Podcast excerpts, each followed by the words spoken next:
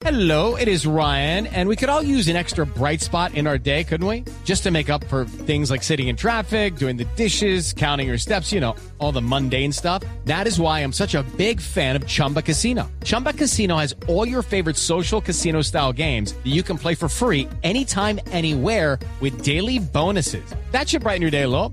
Actually, a lot. So sign up now at chumbacasino.com. That's chumbacasino.com. No purchase necessary. BGW. Void were prohibited by law. See terms and conditions. 18 plus. Son las 8 de la noche. Aquí comienza Mesa Blue con Vanessa de la Torre. Muy buenas noches y bienvenidos a Mesa Blue. Están en esta cabina en la noche de hoy los dos maestros más reconocidos, por lo menos este año en Colombia, los mejores de Colombia. Bienvenidos, me da mucho gusto que estén aquí. Muchísimas gracias. Muchísimas gracias, Vanessa, muy amable. Ellos acaban de recibir el premio Compartir al Maestro, que por cierto está celebrando 20 años y lo hace haciendo lo que sabe, que es reconociéndole el trabajo a esas personas, a esos profesores, que cogen a unos muchachos, a unos estudiantes y de una u otra forma logran impactar sus vidas de manera tan positiva que les cambia el destino. Y de eso de verdad pues uno como colombiano se siente muy orgulloso y muy agradecido por lo que ustedes hacen en las regiones. Carlos Enrique es de Córdoba, ¿no? De Montelíbano, Córdoba. ¿Cuántos años de maestro? Eh, aproximadamente 35 años. 35 en la docencia. años. sí. ¿Empezó a los qué? Empecé en 1988. y la- esas, ahí me corchaste. Empecé en el 88 como bachiller. Eh, sí, son como 35 años. Tengo, Siendo- tengo 57 años. Hay que hacer esa, esa, esa resta. Y también desde el Putumayo está Orlando Ariza, que es el rector de la institución educativa Nuestra Señora del Pilar en Villagarzón, en Putumayo, ¿no, Orlando? Sí, Villagarzón, eh, el- digamos, el corazón del departamento de Putumayo porque queda ubicado en todo el centro.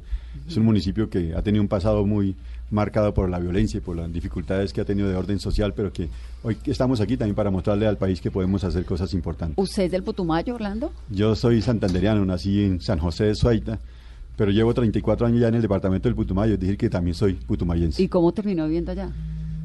Yo estaba estudiando aquí en Bogotá con los padres redentoristas y en un momento, cuando llegué al seminario, tenía apenas dos años de bautizado ¿Estudiando qué? ¿Para ser sacerdote? para ser sacerdote. Entonces me dijeron que si quería ir al Putumayo a ser catequista y les dije, claro, me fui al- allá. Iba con la ilusión de que iba a ser catequista, pero finalmente terminé siendo maestro. ¿Y qué le hizo cambiar de decisión?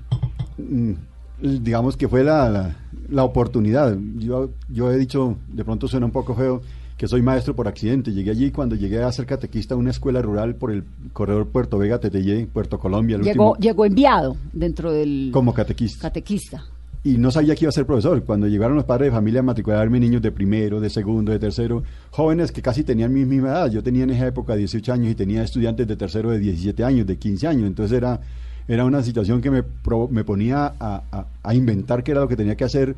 No tenía ni un libro, tuve que salir a Puerto Asís a, cobrar el- a comprar el libro Nacho Leje para poder enseñar a leer porque ni siquiera no iba preparado a ser maestro. ¿Y sabían leer esos muchachos de 17, 16, 15 o no mucho? Seguramente, no nos sabían mucha lectura, pero ellos se los matriculaba para tercero. Sabían leer, pero digamos muy, muy elementalmente. Una escolaridad mínima. Muy mínimo. ¿Qué hace que un maestro sea un buen maestro, Carlos Enrique? ¿Cuál es la diferencia? Bueno, esa es una muy buena pregunta. Yo creo que nosotros los docentes debemos tener identidad. Sin identidad es difícil hacer bien cualquier trabajo, en cualquier rol en el que, en el que nos encontremos. Y creo que eso es lo que encontré en ese proceso de búsqueda, de reflexión, en todos esos desencuentros con las comunidades, con los mismos procesos. En la medida entonces que uno empieza a indagarlo, empieza a adquirir esa identidad de quién es uno, cuáles son sus referentes teóricos, cuáles son sus referentes cognitivos eh, de tipo epistemológico, ontológico, didáctico, pedagógico, etcétera.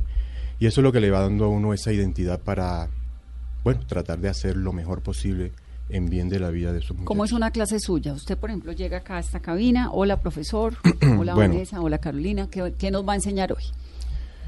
Bueno, precisamente ese tipo de formación, de partir de lo que el maestro tiene y enseña desde los libros, es lo que mató la escuela, lo que está matando la escuela.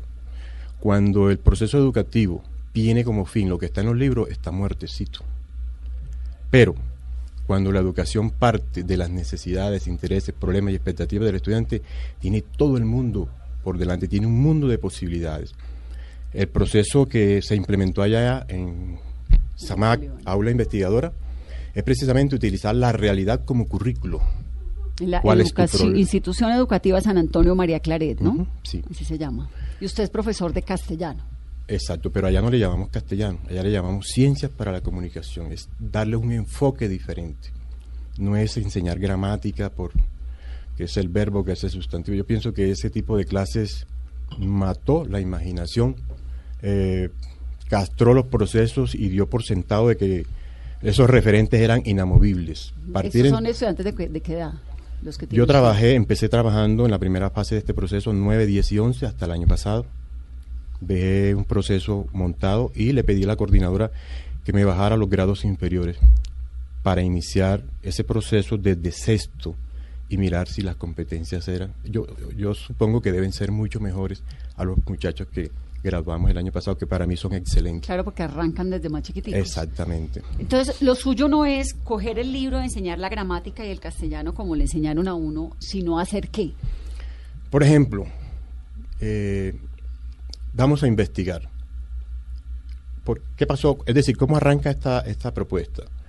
Eh, empezamos a observar que los graduados, las primeras promociones, no querían saber nada de la educación superior. Había muchas causas, era la pobreza, era la miseria, era que el papá también le decía, no hay plata para universidad, usted páguesela. Entonces esos muchachos se casaban jóvenes, se embarazaban y empezaban a, a trabajar en la informalidad, a ocuparse como ayudante de albañilería, de pintura, vendedores, pescadores, areneros. Pero, Pero no iban a la universidad. Exactamente. Y uno, bueno, como lo decía hace un momento en otra entrevista, yo valoro y respeto el trabajo informal de los colombianos. Pero es que la competencia es muy tremenda y no mejora, no da, es decir, no, propicia un buen estándar y calidad de vida para los muchachos.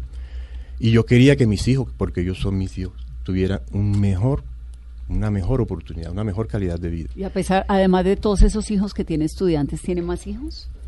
No, No. mis hijos son espirituales, son culturales, son de la pedagogía. El profesor Orlando Ariza es el rector de la institución educativa Nueva Señora del Pilar en Villagarzón, Putumayo, al cual le decían el recicladero cuando usted llegó. La institución educativa Nuestra Señora del Pilar, digamos, venía de ser una institución importante en el departamento del Putumayo.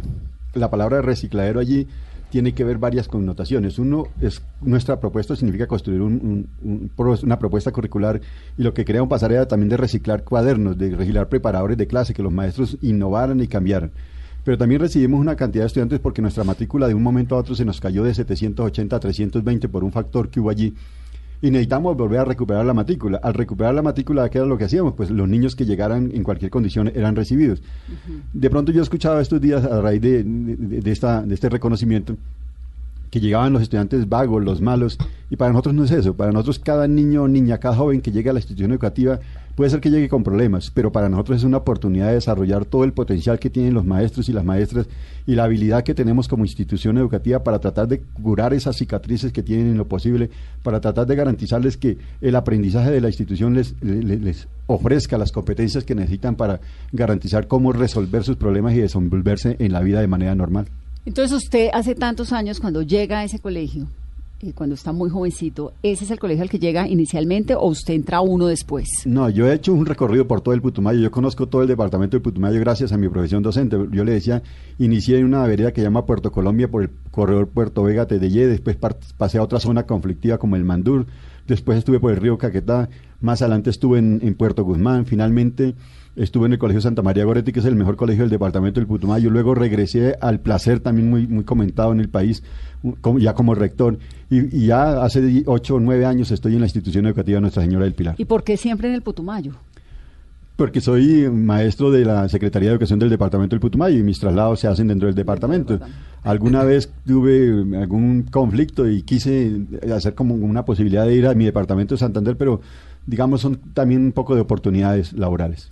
Entonces, este colegio al cual llega, y usted eh, nos cuenta que es por el cual, digamos, merece todos estos premios, le decían el recicladero por varias cosas. Por lo que usted dice que estaban reorganizándose en un proceso de reciclar cosas que necesitaran, pero también porque llegaban estudiantes vagos. Y, y porque digamos que fue una forma peyorativa de los demás de tratarnos. ¿no? Les decían, no, vayan allá. Vaya para el recicladero, Va- que es eh, donde reciben a todos eh, los que no, los reciben querían en ningún recibir otro en otro colegio. Vayan a que es el recicladero. Entonces, la, hora, la forma de como de dirigirse a nosotros de manera peyorativa era esa.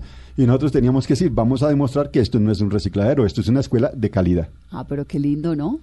Sí, es, es que nuestros niños, nuestros jóvenes merecen que hagamos todo el esfuerzo por ellos. Si realmente avanzáramos en la educación, lo que hemos venido diciendo estos días, yo soy, además de que soy rector, soy presidente de la Asociación de Rectores y Directores del Departamento del Putumayo. Y a través de esa asociación hemos venido insistiendo que, que en Colombia sabe, está hablando mucho de paz hoy, hoy y que se habla del proceso de paz. Nosotros creemos que la paz no es un proceso, la paz es un punto al que se llega. El proceso es el educativo y la educación debería ser el escenario o el lienzo en el que los colombianos firmemos realmente el acuerdo de la paz, porque a partir de la educación po- podemos construir ciudadanos que nos apoyen en, resolver nuestro- nuestros líos. Hoy silenciamos los fusiles de un grupo armado y eso está muy bien y agradecemos lo que se hizo en el país, pero este, este país, Colombia, lo que requiere es que hagamos un verdadero pacto por la educación y que la educación no sean palabras, que sean acciones que se concreten, por ejemplo, en lo que nosotros estamos haciendo, en transformar el currículo a partir de las competencias y lo que hicimos fue tomar la ley 115 y convertirla en tres grandes campos de formación del ser humano. Ahí va, perdón, Carolina, que ustedes dos tienen una cosa en común por lo que he podido más o menos entender, y es que creen que la- la- la estu- el estudiar tiene que tener algo más que simplemente los libros, sino como una inquietud muy grande en la investigación, en los jóvenes. Claro. Creo que ese es como el punto en común que les he encontrado, que obviamente eso marca una diferencia con lo que era la educación antes. ¿no? Exactamente. La escuela repetitiva, memorística que, en la que nos educamos, que nos formamos, eh, está divorciada de la realidad del estudiante. Eso fue una de las causas que, que vi en que los muchachos no querían seguir, no le encontraban sentido. Pero cuando empezamos a indagar sobre la realidad de cada uno, qué te duele, qué te aqueja, qué te afecta, qué quieres saber, ahí surge un interés, un interés cognitivo, pero también un interés emocional, eh, existencial. Y esa es la parte que se aprovecha entonces para enseñarles a definir una ruta investigativa y en ese proceso ir generando procesos, eh, todo lo que tiene que ver con la investigación, la observación, la comparación, la contrastación. Entonces el muchacho se saca del aula y se lleva a observar esos fenómenos que él quiere conocer. Por ejemplo, eh, cuando les preguntaba, ¿ustedes qué quieren ser, muchachos? No, y me decían de pronto en juego, yo quiero ser mototaxista. Listo, vamos a investigar entonces cómo es la vida de un mototaxista. Y cuando ellos empezaron a indagar en todo un proceso de indagación por tres años, al final descubrieron que eso que ellos tenían como un espejo, como un modelo a seguir, no era lo que ellos querían realmente. Entonces aquí la investigación se convierte en un proceso de concienciación, pero también es un proceso de lectoescritura, de aprender a escribir eso, de, de descubrir a partir de esas narrativas el propio discurso interpretativo de ellos sobre esa realidad. Y entonces el, el acompañamiento desde el punto de vista de lengua castellana es el hacerles todo el, el proceso de observación, de acompañamiento en las competencias de, por lo menos, de morfosintácticas, semánticas, pragmáticas, incluso estilísticas, cómo escribir un texto en tercera persona sin desde esa posición subjetiva, cómo tratar de ser objetivo desde los elementos que yo tengo, cómo hacer inferencias a partir de ahí. Todo eso genera un, un proceso de concienciación, de sensibilización que no tiene el muchacho cuando uno lo pone a que se aprenda, por ejemplo, que son los verbos.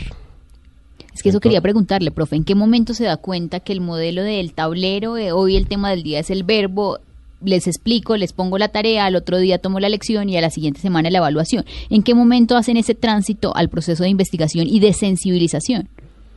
Bueno, eh, nosotros arrancamos, eh, por ejemplo, el área de comunicación tiene seis horas. Dos horas son i- especialmente para investigación en ese proceso. Cuando estamos investigando, esa gramática cobra sentido.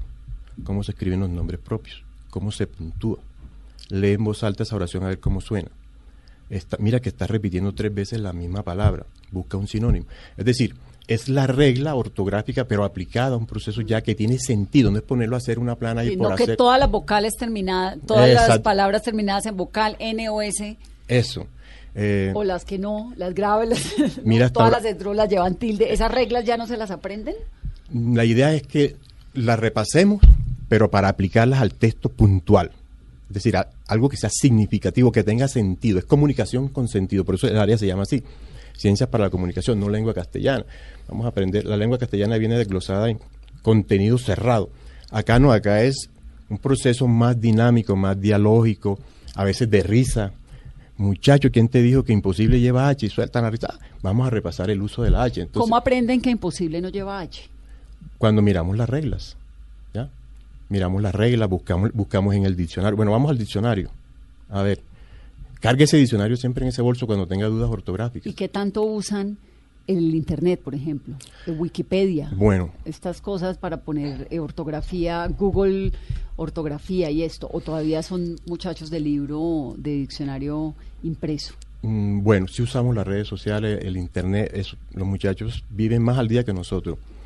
Y de hecho, el- el- los, las tecnologías de la información son un espacio, una herramienta clave para, para acceder a bases de datos, buscar autores eh, y generar entonces ese diálogo de saberes que propone Freire, que propone Marco Raúl Mejía, de valorar lo que el muchacho entiende desde su concepción de la realidad, valorar eso, eh, porque él, él, él elabora unos imaginarios, porque las cosas son de esa manera, pueden ser lo que sea, pero el colegio empieza a valorarlos y hace una especie de aproximación desde lo que plantea la- el discurso científico sobre esa realidad. Entonces, esas otras voces hacemos la aproximación y él empieza a ver cómo lo valoran ellos, incluso cómo lo escriben.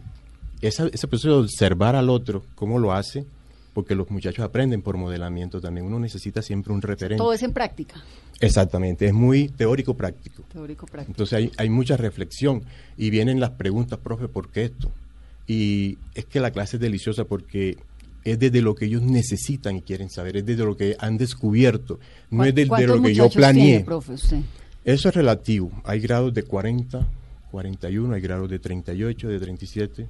Bueno, y si tiene El promedio es ese. noveno, décimo y once, tiene más o menos 150 alumnos o más. Sí, ¿Y son aproximadamente. juiciosos? Como todo joven. o sea, no. Pero, pero mira que cuando yo los cojo en noveno grado, son súper inquietos, vienen de un proceso diferente. A veces, y digo esto con todo respeto a mis compañeros, profesores muy laxos, yo soy muy exigente con ellos, pero los quiero, los amo, y al final ellos reconocen que es por su bien. Y cuando llegan a 11 son los pelados más juiciosos. No quiere decir que no sean bromitas, son súper bromitas, hacen una broma, pero ya hay un nivel diferente, ya, ya nos vemos como pares. ¿Cómo vuelve uno un chino necio juicioso? Hay muchas cosas. Yo pienso que la primera, y es muy significativa, uno tiene que conocer a sus estudiantes. Nadie ama lo que no conoce. Cuando yo conozco a mi estudiante, mi visión del cambia. Cuando él me conoce, porque yo tengo que contarle mi historia también. Yo les decía, por ejemplo, no me hablen de, que, de pobreza porque yo vengo de ahí. No me hablen de hogares divididos porque yo vengo de ahí. No me hablen de hambre porque yo pasé por ahí. Entonces es también compartir mi historia con ellos y generar esa empatía. Entonces ese muchacho cuando te cuenta tu historia, tú empiezas a verlo con otros ojos. Hablas con su mamá. bueno, y Córdoba, Montelíbano es una zona tremendamente afectada por violencia, ¿no? Por unos escándalos de corrupción. Ayer nomás eh, tuvimos una noticia de corrupción en Córdoba, en Montelíbano precisamente. La fiscalía le dio medida de aseguramiento, nada más de nada menos que a cuatro personas del municipio del sur de Córdoba vinculados con corrupción en contratación. Entonces es un lugar que es como un pequeño laboratorio del montón de cosas que pasan en Colombia. Tiene eh, disidencias de las FARC, tiene autodefensas gaitanistas. Es una zona complicada. ¿En qué manera ese entorno afecta a los muchachos? Mucho, mucho. Es decir, a nuestro salón llegan todas las ideologías. Eh, llega la hija del paramilitar, llega el hijo del narcotraficante, como también llega, llega el hijo del vendedor de fritos, llegan todos, todas esas ideologías llegan al salón de clase. Y eso, eh, ese comportamiento de las autoridades públicas, claro que permea eh, lo que ellos son, porque, repito, ellos aprenden por modelamiento y la sociedad, yo creo que educa más que la misma escuela. Es decir, cuando hablamos de educación, eso no le compete solamente a los maestros, es un proceso colectivo que nos involucra a todos. Entonces, ellos ven eso, eh, lastimosamente algunos lo asumen como modelo, Claro. pero nos toca entonces entrar a decirles, y es lo que me, me encanta de la investigación, que al final genera un proceso de concienciación muy alto, ético. Y, y uno, uno puede tomar buenas decisiones cuando tiene claridad. Es decir, Pero tener claridad, digamos, romper ese ciclo de, bueno, mi papá es paramilitar, el otro es una familia, vengo de una familia de corruptos, vengo de una familia de eh, guerrilleros, vengo de una familia de delincuentes. ¿Cómo se rompe ese ciclo? Porque romper ese ciclo significa que la generación que viene distinta puede tener una posibilidad de vida diferente a la, de los papás, a la de los tíos, a lo que vio, ¿no? sí, la, la educación que ofrecemos es muy reflexiva, es muy dialógica, es muy eh, crítica. El muchacho llega a un momento en que empieza a generar eso, esa concienciación. Allá hacemos un espacio que se llama juicio pedagógico y los confrontamos con dilemas éticos. Por ejemplo, ¿qué harías tú si te encuentras un billete de 50 mil y sabes quién es, pero tú lo necesitas? ¡Wow! Entonces, Eso en su clase. Exactamente. Esa, ese, esa, escucharlos.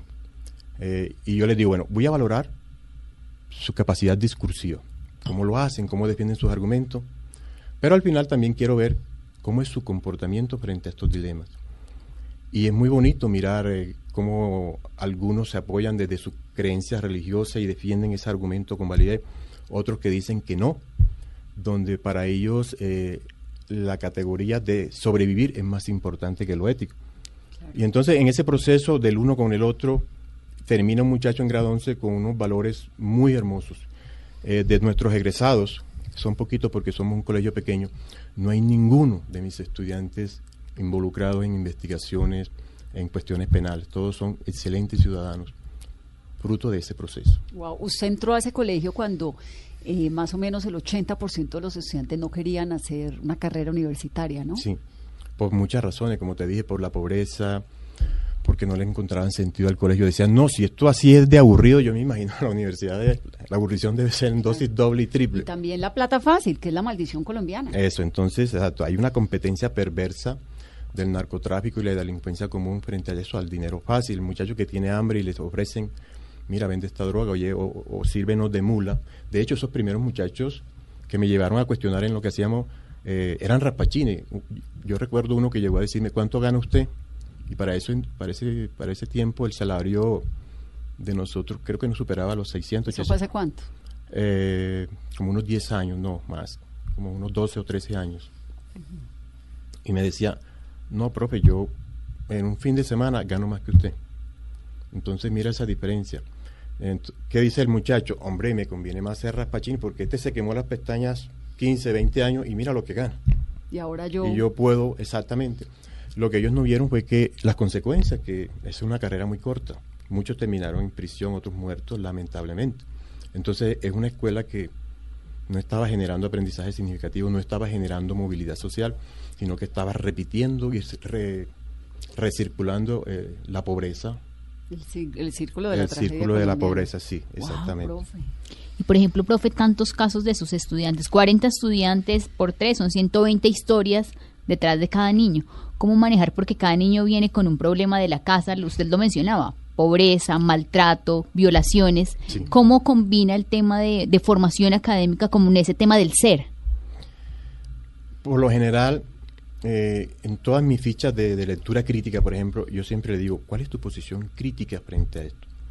Y cuando ellos escriben, eh, tú sabes que el, el texto nos denuncia. Así uno se cuide mucho del texto, lleva implícito quién eres tú, ese código genético que uno puede leer entre líneas. Y uno dice, ay caramba, aquí hay un problemita. Entonces uno empieza a detectar desde el texto, incluso desde cómo hablan, cómo se expresan, el gesto. Toda esa lectura semiótica nos sirve para saber qué problemita hay. Entonces, eh, la lectura, el acompañamiento, el llamarlo solo. Te voy a poner un ejemplo. Eh, hubo un momento en que se generó una moda, porque no era, no era que los niños hubiesen nacido así, sino una moda de la bisexualidad. Tremendo, entonces, ¿cómo hacemos? Y empezamos a mirar que no lo hacían porque eran, fueran homosexuales, sino porque querían experimentar. Cuando empezamos a llamarlo uno por uno, nos confesaron er- que, que era una experiencia. Entonces empezamos a mirar, bueno, ¿cuáles serían las consecuencias de esto a largo plazo? Tú te sientes, es decir, estarías capaz, estarías dispuesto a asumir todo lo que surge de aquí en adelante, que incluso lo sepa la sociedad, te estarías dispuesto a asumir esa parte. Entonces, todo ese proceso de reflexión lleva a que algunos digan, sí, yo soy homosexual, profesor, y lo acepto y lo reconozco. Otros te van a decir, Estoy no, profe, yo, yo estoy en una duda muy grande. Mm. Entonces, todo eso eh, hace que el muchacho nos cuente incluso que eso empezó cuando un adulto en la casa, por ejemplo, lo abusó y que él ha quedado confundido. Entonces uno empieza a conocer todas estas tragedias, porque son muchas tragedias. Yo creo que los maestros estamos propensos a quedar en, en un psiquiátrico si nos descuidamos. Pero la homosexualidad no es una tragedia, No, profe. no, no hablo de, puse un ejemplo solamente, no es una tragedia, sino que te, eh, te digo que muchos muchachos están confundidos sobre el tema, confundidos, realmente confundidos. Eh, el maltrato, la violencia, entonces escucharlos, eh, mirar otras historias de vida, generar por, por- por lo menos ese, ese grupo de apoyo, porque se convierte prácticamente en un grupo de apoyo. A mí me pasó esto y a mí me pasó esto otro, cómo lo superé. Todo eso va generando una dinámica de autocrecimiento, de autoformación, de autosensibilización. Eh, uno de los resultados de la investigación es que el muchacho termina eh, asumiendo eh, comportamientos de autocuidado y autorrespeto que antes no tenía. Por ejemplo, el embarazo. Ya las niñas, hace tres años las niñas no se nos embarazan. No, ¿Y cuando usted llegó? Uy, no, eso era... Es más, hubo parejitas que terminaron asistiendo al mismo salón de clase. Papá Ella con una barrigota y... 17 años. Sí. Mm. Entonces, eso, eso cambió radicalmente. Es decir, es una educación que genera conciencia, que genera autoconciencia, eh, que genera pensamiento crítico y que, como tú dices, no es una tragedia, pero si lo va a tomar, tómelo ya, decídase, Claro, con todo el respeto y con todas las consecuencias del caso y con todo el, el- la integridad del proceso, ¿no? No una cosa así como de moda, a ver qué, y de, y de una inquietud que voy a satisfacer momentáneamente y ya. Pero además supongo que esa inquietud que les puede pasar con la sexualidad les puede pasar también con la maldad, con la el delincuencia, consumo de con el drogas. consumo de drogas, con los grupos armados, Exactamente, con, con la esa ten- corrupción. con esa tentación de los grupos armados. Y, y la idea es esa, la idea es generar toda una reflexión en torno a la decisión. ¿Cuál es la meta de nosotros? Generar movilidad social, es decir, que la escuela promueva la movilidad social, que desde la investigación se generen procesos de transformación, que nosotros tengamos una clase media deliberante. Para mí es un es muy satisfactorio ver cómo los hijos de pescadores, de personas desplazadas, de vendedores, ahora sus hijos son profesionales, son ingenieros, eh. Enfermeras, son médicos, excelente. Esos van a tener una mejor calidad de vida, que sus Que pa- sus esos van a padres. ayudar a sus padres. Y, le van a ayudar a la zona y le van a ayudar al país. Exactamente. Vamos a hacer una pausa rápidamente para comerciales. Estamos hablando con Carlos Enrique Arias y con Orlando Ariza, que fueron elegidos como el mejor profesor y el mejor rector de Colombia. Tenemos mucho que aprender de ellos. Volvemos en breve.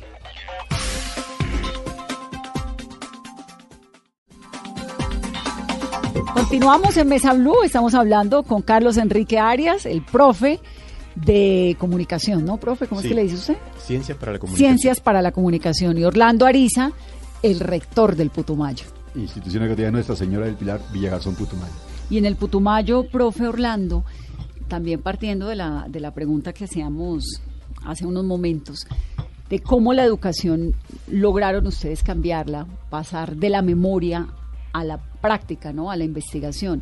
¿Qué es lo que les interesa a esos muchachos que usted conoció cuando el colegio le llamaban eh, el reciclaje y todo esto? ¿Y en qué ha cambiado? Sí, básicamente ese es- ese, digamos, es la historia de los colegios que el profesor utiliza un libro los últimos 10 años y, y lo sigue al pie de la letra, es decir, estamos enseñando solamente contenidos. Y a la hora de, de evaluar, evaluamos qué tanto se aprendió en la memoria de esos contenidos. Tenemos que avanzar es en, en la solución de problemas. Y ese ya es un nivel de pensamiento más avanzado. Exacto. Pero tenemos que llegar no solamente a que yo le entrego unos problemas y los solucione, sino que el mismo niño los debe plantear y solucionarlos. Y ahí ya viene, eh, digamos, eh, entra en juego otra competencia que es la comunicación. Nosotros lo que hicimos fue tomar las nueve eh, áreas obligatorias de la ley 115 y construir tres grandes campos de formación.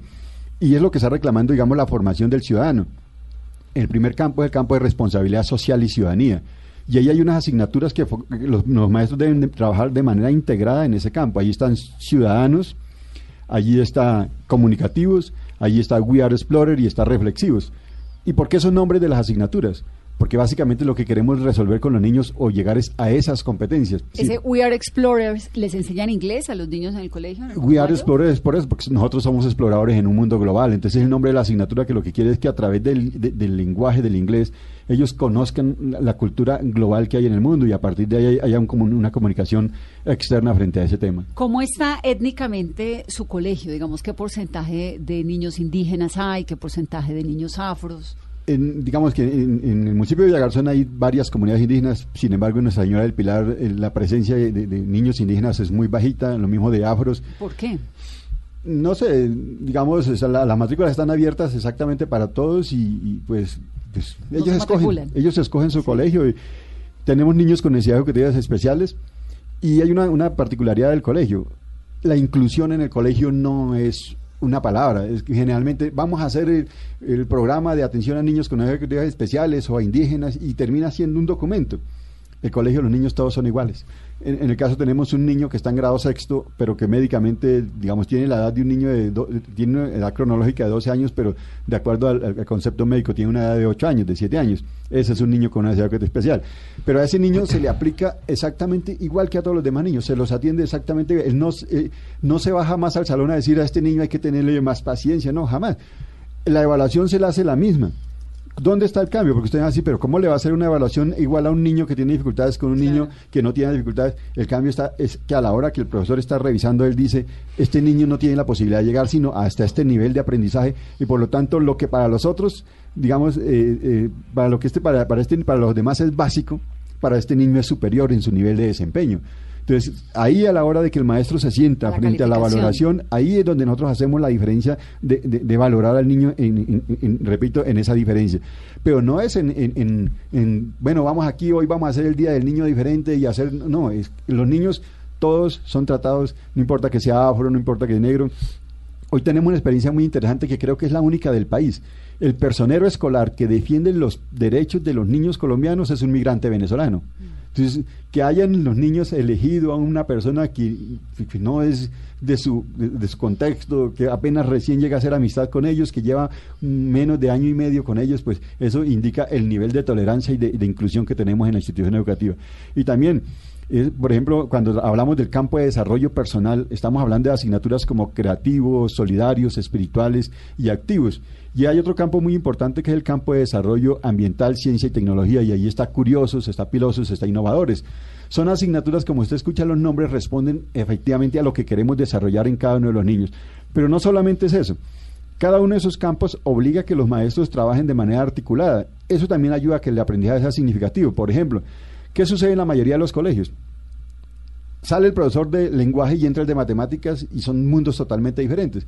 En el caso nuestro, por ejemplo, en- está el, el- el maestro de curiosos y él es, O sea, Carolina viene siendo que curiosa, innovadora o pilosa. Yo creo que las tres. curiosos para, son ciencias naturales, innovadores es lo que llamamos informática y tecnología, eh, ciudadanos es ciencias sociales, comunicativos es lenguaje, we are explorers es inglés, ¿Y pilosos? pilosos es matemáticas, eh, creativos es artística, solidarios es ética, eh, activos es educación física. Por ejemplo, activos. ¿Y esos nombres se los inventó usted? Esos nombres los construimos, eh, digamos, un poco también con el apoyo de la sociedad externa. Está la Fundación SIGE que nos, nos, nos apoyó, digamos, en este, en, en identificar Ah, eso. pero es interesante porque entonces uno dice, mire que yo soy más innovadora que pilosa. Claro, la gente ya no le tiene, los chicos no le tienen miedo a matemáticas. Sino porque que le soy un uno poquito menos pilosa, Sí. pero soy más curiosa. Pero aparte de eso es que, es que también generalmente ¿qué ha hecho las instituciones? Que ese es un problema grave. Dicen las instituciones, calificamos por competencias y están los niveles básico, alto y superior. Y cuando uno pregunta a qué equivale el básico, ah, no, el básico es de 3 a 3.8. Alto es de 3.8 a 4.7 y, y superior es de 4 a 7 a 8. Entonces uno pregunta, bueno, un básico de 3.5 a 3.8, ¿qué diferencia hay un niño que saca 3.5 a 3.8? Es que hay un, también un concepto equivocado. Digamos, los contenidos no pueden convertirse en el eje, en el centro de la formación de los estudiantes. Pero tampoco podemos eliminarlos, porque sin contenido yo no puedo hacer, Claro. yo no me, puedo, no me puedo desempeñar si no tengo contenidos. Nosotros tenemos una semana que llama la Semana del Significo. Esa semana los estudiantes la utilizan para coger uno de los desempeños que tomaron en el periodo y convertirlo en algo que, que, digamos, por ejemplo, una campaña eh, en favor del medio ambiente. Harían un debate, una mesa redonda, unos plegables, un- una cartelera. Por ejemplo, un, un tema muy importante, ellos se van por el pueblo y miran un terreno que esté sin construir. Entonces ellos llegan y proponen maquetas. Dice, yo creo que aquí debería estar la biblioteca y hacen en la maqueta los, los- los espacios de la biblioteca. Otro dice, no, ahí debería ser un gimnasio. Es decir, como también darle ideas a las autoridades de que esos espacios que están y utilizar, cómo los podríamos utilizar para que sean espacios para la ciudadanía. Profe, pero ¿cómo se dieron cuenta que se estaba fallando en la forma de transmitir el contenido? Porque es que cuando nos damos cuenta, digamos, si usted mira los niveles del ICFES, digamos a uno le dicen, estamos en resultado, en- cuando, yo, cuando llegué al colegio estábamos en nivel alto. Pero cuando fuimos a ver qué era nivel alto, nivel alto era una calificación de 46 sobre 100. Ustedes que tienen hijos, yo le pregunto si su hijo le llega a la casa con una, que una evaluación que sacó 4,6 sobre 10, ¿usted lo felicita? No. Pero en el país estamos felicitando esos colegios, estamos diciendo que están en nivel alto. Por ejemplo, un nivel superior son calificaciones de 53 sobre 100. Eso significa que en el país tenemos un grave problema de la calidad. ¿Y cuál es el problema de la calidad? ¿Por qué no nos rinde más en las pruebas CIFES? Porque el problema es de lectoescritura y, y desarrollo ¿Qué lógico-matemático. lectoescritura, profe? Es, es aprender a leer, pero de manera comprensiva. No es que yo cojo mi mamá me ama. Ahí está. ¿Quién es mi mamá? ¿Qué es amor? ¿Cuál es el contexto? ¿Qué significa toda esa, esa frase? Porque es que yo reuni- juntar las letras y leerlas, pues eso es muy fácil. Pero yo, ¿cómo hago para que eh, le dé significado a esa frase y cómo esa frase se convierte en un elemento que me permita, bueno, a partir de mi mamá me ama, debo construir nuevas oraciones. Sí. A Ahora, partir de ahí debo ¿qué tan- construir historias. ¿Qué tan importante es la literatura, los libros, para ustedes? Los libros, digamos que allí, allí está encerrado todo el, conocimiento. El libro no puede desaparecer. El libro es un, es un aliado para que, para que el estudiante, digamos, se conecte con, con esos contenidos que le permiten para desempeñarse y ser un muy buen ciudadano y tener ¿Y competencia. leen los niños de su colegio? ¿Qué Desafortunadamente estamos, eh, eh, digamos, los niveles de lectura, eh, y esa es una deuda que tenemos, es cómo hacemos para mejorar los niveles de lectura. Leer, leen. Tenemos libros, digamos, eh, por ejemplo, hay una biblioteca que nos entregó el Ministerio de Educación y son libros muy interesantes que los niños los leen. Pero tenemos que pasar no solamente a leer, tenemos que pasar a leer comprensivamente. Pero, por ejemplo, novelas, Dostoyevsky, Muy eh, no poco. sé, eh, Jorge Isaacs, Hay que reconocer que ese tipo de lectura, lo much- Ve, no, no, no podemos decir una, no nos podemos decir una mentira. Hoy la lectura más eficaz de los estudiantes es de 156 caracteres. Lo que salga en Twitter, lo que salga en Facebook, digamos. Y, y ese es un, elemento muy importante que tienen que utilizar hoy los maestros. O sea, ¿cómo convertiría, por ejemplo, a Dostoyevsky en caracteres de 156? En, digamos, en mensajes de 156 caracteres. Porque si usted le pone un libro grande hoy a un estudiante, la verdad es que el, el amor por la lectura a veces nos echan la culpa que el colegio no lo tiene. Lo que pasa es que en la casa no leen. Sí. ¿Y cómo hago yo para el niño cuando tiene seis años comenzar a enamorarlo de la lectura? Pues eso es un proceso como el que viene haciendo el profesor eh, en, en- en Córdoba, que hace que los niños comiencen, pero, pero ¿cómo? Yo debería comenzar, por ejemplo, con una lectura de la Iliada o debería comenzar con un texto del indígena que construyó un documento y a partir de ahí llego más bien a la Iliada. Entonces, lo, que, lo que necesitamos es que el texto sea el texto que al niño le guste, Le Y, que le, y que le construya algún, algún sentimiento Profe Carlos Enrique, ¿qué tan importante es la literatura, los libros? En su, usted que es profesor de, de español, ¿no? De, ¿Cómo se llama? ¿Cómo es que le Comunicación. dice? Comunicación. comunicación. Ciencias para la comunicación. De ciencias para la comunicación. Bueno, el libro es un pretexto. Es decir, es una mediación para acceder a la realidad, para hurgar en la realidad, para comprender, para contextualizar, para extrapolar. Como por ejemplo lo que ocurre en el Edipo eh, tiene, tiene eh, validez dentro de lo que estamos haciendo. Como ese Edipo, por ejemplo, se ve a, a nivel de relaciones. Pero se lo lee en el Edipo. obvio, y lo dramatizan y todo. Pero entonces es una literatura con sentido. Eh, por ejemplo, cuando estamos trabajando proyecto de vida, que quiero ser yo, entonces buscamos textos relacionados con este, con este tipo de, de valor que buscamos en el muchacho. Los muchachos de grado 11, además de hacer su investigación, hacen un proyecto de vida hacia dónde van y cómo esas lecturas entonces les ayudan. Eh, trabajamos textos cortos, tratamos de no trabajar novelas muy largas. Claro, para que les cojan ritmo Sí. y, y- y cariño. Porque cuando yo, la- uno le dice, vamos a leer tal obra, le dice, ¿cuántas páginas tiene? Es lo primero que pregunta. Entonces yo, tra- yo trabajo mucho con textos cortos, narrativa breve, cuentos, porque son muy fáciles de manejar. Pero eso no quiere decir que no, no leamos, sí, sí, leemos La Iliada, la comentamos, eh, leemos Crimen y Castigo de No, Dostoyevsky, les, sí. les por la idea de por crimen y castigo porque me acuerdo que yo tenía un profesor que me marcó tremendamente la vida y que lo quiero muchísimo, el profesor Darío, que era de literatura y nos ponía a leer la Iliada, la Odisea, Crimen y Castigo, que eso pues uno se lo lee El en el Quijote colegio. también. El Quijote. El Quijote me lo leí más por mi papá, pero, pero, ¿no? Exacto. Pero además porque lo que uno no se lee entre noveno y once, ya no lo leí. Pues ya después lee otras cosas. Eh, entonces aquí vuelve a salir el, el tema de la investigación. Cuando estamos indagando y entramos a esas discusiones de tipo ético, yo le digo, muchacho, hay que leer a los griegos. Claro, que le Entonces enseñan a uno lo que se debe hacer y lo que no en la vida. Exacto. Vamos a, vamos a leer a Platón. Pero profesor de filosofía, precisamente. Anota acá lectura crítica, eso lo evalúan en el IFES. No porque lo evalúen, porque es que yo quiero que lo sepan. Porque es que yo quiero que cuando lleguen a la universidad no lleguen así a la topa tolondra, sino que sepan de quién están hablando, que tengan referentes conceptuales. Profe, en el marco de estos procesos, ¿cuál es el papel de los padres de familia? Porque, por ejemplo, llega la entrega de notas y al papá le interesa saber si su hijo sabe leer, sabe sumar, sabe multiplicar, si sabe hacer las escalas. O sea, ¿cómo le explican y cómo fue esa transformación para que el papá entienda que el modelo cambió? Bueno, eh, ese proceso de alfabetización con los padres hay que hacerlo, y no una vez, permanentemente, hay que estar explicando cuáles son las metas cognitivas del periodo en todas los- las áreas, cuál es el método de evaluación que vamos a aplicar, qué se espera, qué competencias se esperan. Eh, nosotros allá acostumbramos algo que llamamos el pacto pedagógico, que es eso, qué vamos a aprender, cómo lo vamos a aprender, cuál es la rúbrica.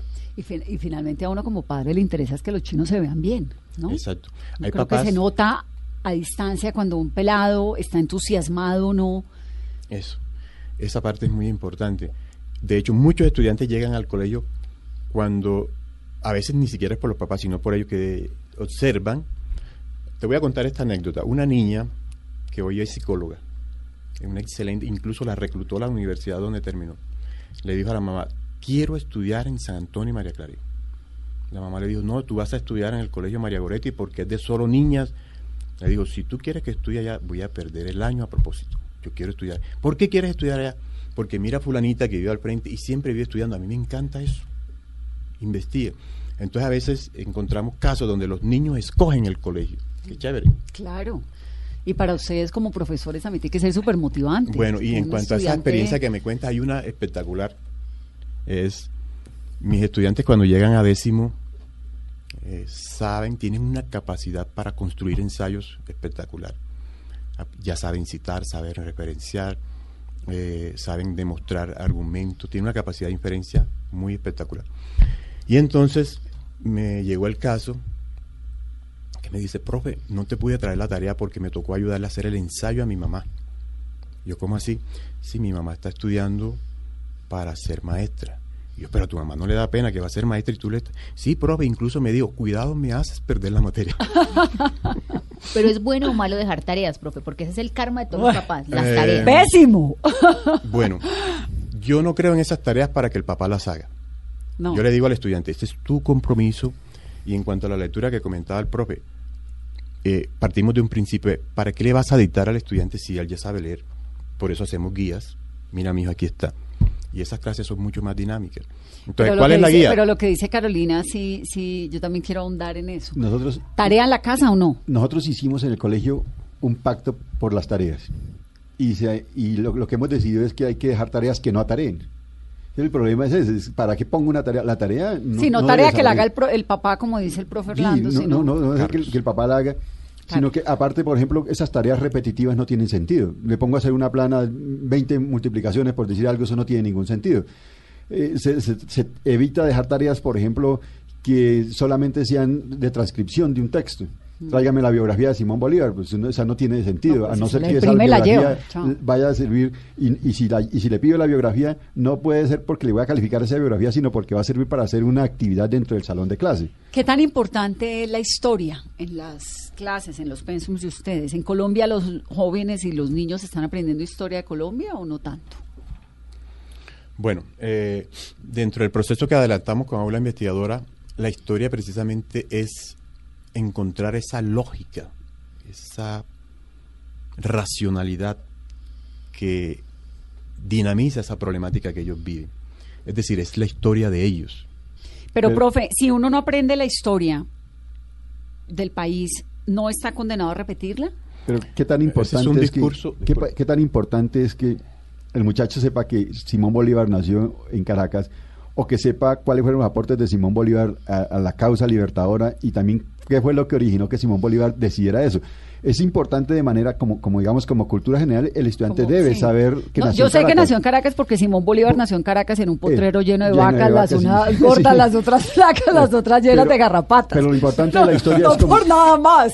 Lo importante de la historia, como dice el profe, es que nos permita construir hacia adelante, es ver lo que pasó y mirar dónde nos estamos equivocando en la historia y, y a partir de ahí cambiar. Lo que pasa con el conflicto en Colombia, llevamos 50, 60 años de conflicto, pero no lo miramos hacia atrás para ver qué, qué aprendemos de eso y salir adelante. y Pero, por ejemplo, la historia de la violencia en Colombia. Sí, eso, eso, Jorge. Eliezer Gaitán. La idea o sea, la historia del- desde la mitad del siglo XX, que de una u otra forma determinó el destino, Eso por lo lo menos, de trabajamos este-. ¿eso lo aprenden los jóvenes? La idea, exacto. La idea no es eh, estudiar una historia fosilizada, ya que está en unos anaqueles, sino entender cómo esa historia está afectando el presente. Es decir, cobra una dinámica diferente. Profe, ¿por qué somos pobres? Bueno, vamos a mirar la historia. ¿Qué, ¿Por qué estamos en esta situación? Profesor, porque aquí hay tanto extranjero. Miremos la historia. Es decir, es la historia con un sentido social muy puntual. Por eso yo hablo que los estudiantes terminan construyendo conocimiento situado para entender su realidad. Y eso nunca se les olvida. Jamás. Claro. ¿Por qué? Porque eso es una dinámica incluso que parte de su propio interés, no de lo que el profe planea. Es que cuando uno planea para que ellos aprendan, yo digo que perdimos el año. Pero cuando yo formo desde las necesidades de lo que él quiere, desde su problemática, es un mundo diferente. Y él es y, el que jaló y la historia del mundo, La historia del mundo es importante en el sentido de que nos estamos relacionando y que hoy somos, somos ciudadanos del- del universo, del, del mundo, del planeta Tierra. No puedo decir solamente así colombianos, sino que ahí tenemos influencias y digamos, por lo menos, lo, que pasa políticamente, pues nace en otras partes, no nace aquí. Lo que sucede en Colombia, la polarización que tenemos son ideologías que nacieron afuera, que, están en este momento generando un problema en el país de que, bueno, yo soy de acá o de allá y mientras tanto la gran mayoría del país está necesitando que se resuelvan los problemas del país, no los resuelve, no los problemas que se están planteando desde una de las dos esquinas. Pero también un poco era para, para contextualizar en, en lo que tiene que ver con, con el aprendizaje. Nosotros decimos, y, y digamos, y la memoria y la historia, por ejemplo, ¿de qué me sirve que el estudiante sepa en Villagarzón que por ahí, por su municipio, pasa el río Mocoa, el río Guinea, el río Putumayo? Pero si no sabemos la importancia que tiene ese, que tuvo ese río para las comunidades anteriormente y que tiene hoy para el desarrollo económico de la región. ¿O de qué me sirve saberme de, mo- de memoria esos nombres de los ríos si cuando voy a ese río lo lleno de basura? Entonces, ¿dónde están mis competencias ciudadanas? Entonces, lo que nosotros estamos pretendiendo desde la transformación del currículo es eso, es que, que el, ci- el- el estudiante sea un ciudadano, un ciudadano responsable y por eso se llama responsabilidad social. Y asimismo eh, tiene que ver con la historia. La historia debe utilizarse para, para que sea mucho más responsable de su devenir diario. Profe, ustedes han entregado su vida a formar generaciones y generaciones, siempre dejando huella. ¿Cuál es esa huella que usted le ha dejado a lo largo de 35 años a sus estudiantes? Yo creo que profesor Carlos Enrique. yo creo que sentir que ellos son el fruto de sus propias decisiones, que tienen todas las herramientas que ya saben investigar, que tienen todo el potencial para transformar su realidad, para trascenderla de manera social, de manera espiritual, de manera ambiental. Entonces, haber, haberle hecho ese aporte a los estudiantes de tener esas herramientas, de saber leer un texto, ¿sí? Eh, volviendo a ese tema, Es que uno nunca olvida quién enseñó a leer, a sumar. sí, de- volviendo No, al y, y al si lee un texto, lee la vida. Es como un poco, ¿no? La literatura, la- la- por eso les preguntaba tanto sobre los libros, porque bueno, yo obviamente pues soy de otra escuela, pero, pero creo que saber leer y saber comprender es, es entender clave, la vida. es clave distinto. para entender. Entonces yo con ellos planteo, por ejemplo, lecturas polémicas. Y esas lecturas polémicas desde la política, lo que está pasando, empezamos a mirar la historia y empezamos a mirar el mundo y cuáles son los ejes políticos de dominación. Por eso es que mis clases se, se vuelven una locura. Esos son aportes, eh, salen comentarios de toda clase. Incluso a veces tiene uno que estarlos controlando porque son comentarios muy fuertes. Entonces ahí viene lo de la ética de la comunicación, saber decir las cosas. Pero lo importante es que entiendan en qué mundo están situados y que de manera crítica, consciente, puedan tomar decisiones frente a eso. No es, como dicen algunas personas, que estamos formando guerrilleros, no. Estamos formando una sociedad crítica, No, pensante, están deliberante. formando unos jóvenes para el futuro, Eso. ciudadanos. Es apostándole al ciudadano de la posmodernidad. Esa es la idea. Hoy, en mi caso, hoy recibía una, llamada de una señora que vive en una vereda que se llama Santana, en la zona rural de Villagarzón. Y me decía, rector, lo llamo para felicitarlo. Mi hija iba para la universidad y me dijo, escuché la noticia que el rector de mi colegio recibió y no me y me siento más orgullosa que nunca de ser egresada de ese colegio. Yo creo que ese es, ese es el- el- lo que dejamos en los estudiantes. El, el mostrar con nuestro ejemplo. Yo como rector intento ser casi siempre el primero en llegar al colegio y el último en irme El colegio. de- lo del el ejemplo, ¿no?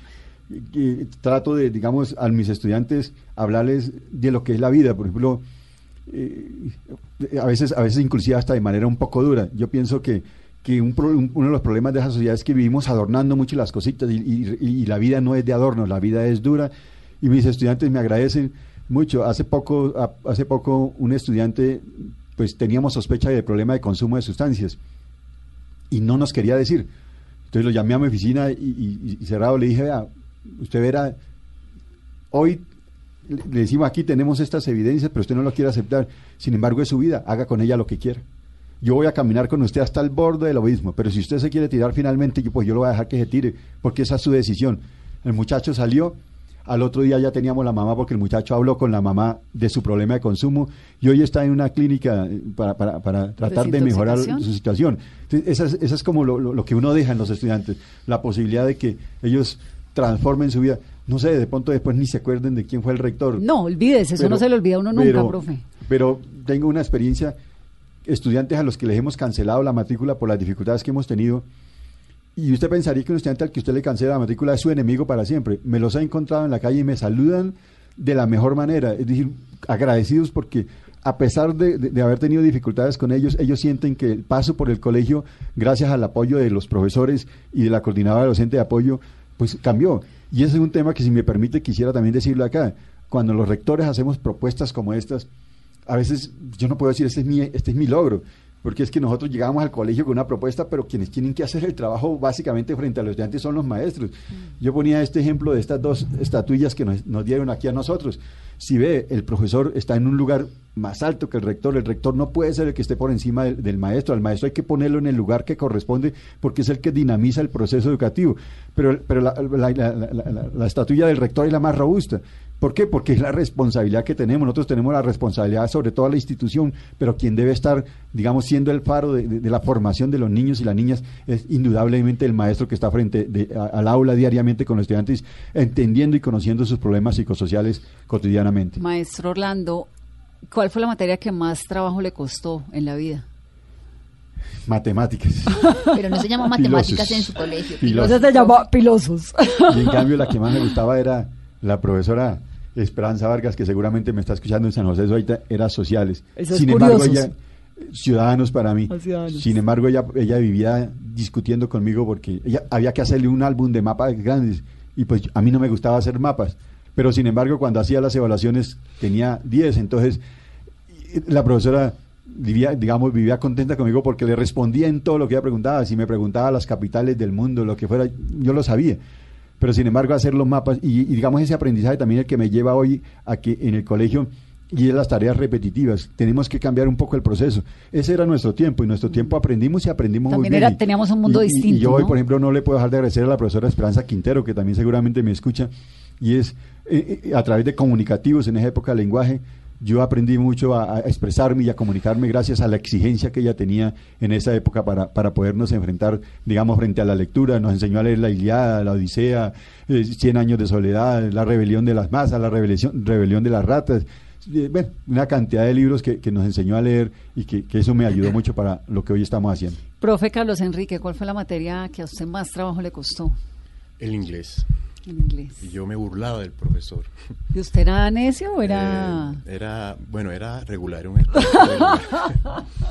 me burlaba del profesor y bueno, me arrepiento por eso, porque era una persona muy, muy querida, el profesor Tafur.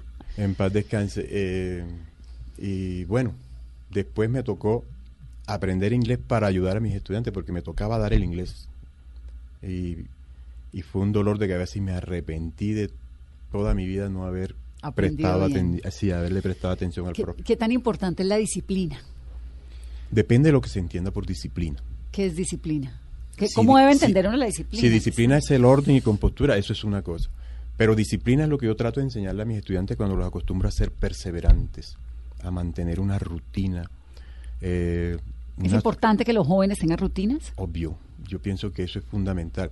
Un estudiante que, que no controla su tiempo, que no maneja su tiempo, es un estudiante que siempre va a llegar, profe, no, no me acordaba, no hice la tarea, no. Mm. Pero esa, esa disciplina de estudio, de yo siempre les digo, hagan un horario para ustedes, muy personal. Y aquí hay un cronograma de actividades. Eh, cuando hablaban de las tareas, yo, yo no me identifico mucho con lo de tareas, así como dice el profesor, repetitivas no tiene sentido, pero yo sí le digo, esta es la guía de trabajo, aquí hay un cronograma, está la fecha, está la- el número de la página, está el tema y en qué, con qué criterios debes presentarlo. Es para tal día.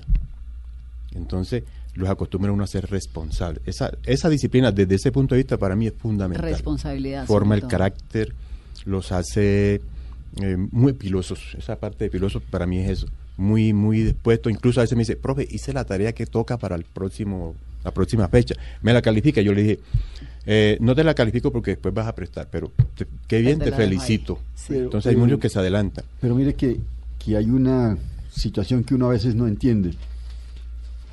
Una vez una estudiante, digamos, a temprana edad resultó con embarazo. Fue un año que tuve muchas dificultades, cuatro estudiantes embarazadas. Las llamé a, a mi oficina a que nos dijeran qué nos faltó como colegio hacer para que ellas no llegaran a, a- a- digamos, a esa, a esa dificultad. Ser mamá no es un, no es un pecado, es lo, es lo más hermoso, pero a esa edad pues están en su proyecto de vida. Y, y quería indagar desde ellos mismos que nos enseñaran qué es lo que nosotros debemos hacer para poder mejorar. Y no me dieron respuesta. Dijo, el colegio está haciendo lo que tiene que hacer. Si mi mamá, dijo una niña que era con la que más de problemas, de, de- de- digamos, de, de convivencia teníamos, dijo, si mi mamá hubiera sido más dura conmigo, no tuviera, no tuviera esta dificultad. Entonces lo que yo le estoy diciendo es la, la- la contradicción de que nos viven vendiendo un poco la idea de que, de, de que- de- de que mucha suavidad, de que pero, pero la sociedad, inclusive los mismos muchachos, ellos mismos nos dicen que quieren un poco más de, de firmeza en las decisiones, es decir, Sí, que, que haya mucha más autoridad en la casa, autoridad con afecto, Claro. no autoridad con No, con los represión. golpes, no, no, con los nunca. golpes, sino autoridad con afecto. Ellos sienten que se los está dejando hacer lo que ellos quieran. Y claro, ellos son felices por fuera, pero finalmente cuando terminan en medio de sus dificultades se dan cuenta que les hizo falta esa fortaleza que, a nosotros sí nos la dieron en nuestro tiempo. Pues, profes, me da mucho gusto tenerlos en esta cabina. Qué cantidad de lecciones, de verdad que, que muchas gracias, además, por dedicar su vida, por confiar en que la educación puede realmente, como dice Mary Simpson, que es la directora del premio Compartir, pues cambiar una sociedad educada logra transformaciones y lucha contra la inequidad. Y creo que de ahí es el principio elemental, ¿no? De construir una sociedad donde quepamos todos y que sea mucho más de ciudadanos. Yo creo que Los felicito. Hay que hacerle el gracias. reconocimiento a la Fundación Compartir. De verdad que es un premio Sí. que está alejado de cualquier intención particular y, y tiene una rigurosidad tan, tan importante que permite que quien obtenga este premio es porque realmente cumplió con una norma. De verdad, gracias a la Fundación Compartir y, por este y le da una reconocimiento. esperanza. Este año el premio recibió 1.074 propuestas de maestros y 104 rectores. Se seleccionaron 11 educadores, 5 directores de instituciones educativas que fueron exaltados pues con todos los honores. Les agradezco mucho estar aquí. Muchas Gracias, a ustedes amable. por la oportunidad. Carlos Enrique Arias y Orlando Ariza, elegidos por la Fundación Compartir como el mejor profesor y el mejor rector de nuestro país. Esta noche aquí en Mesa.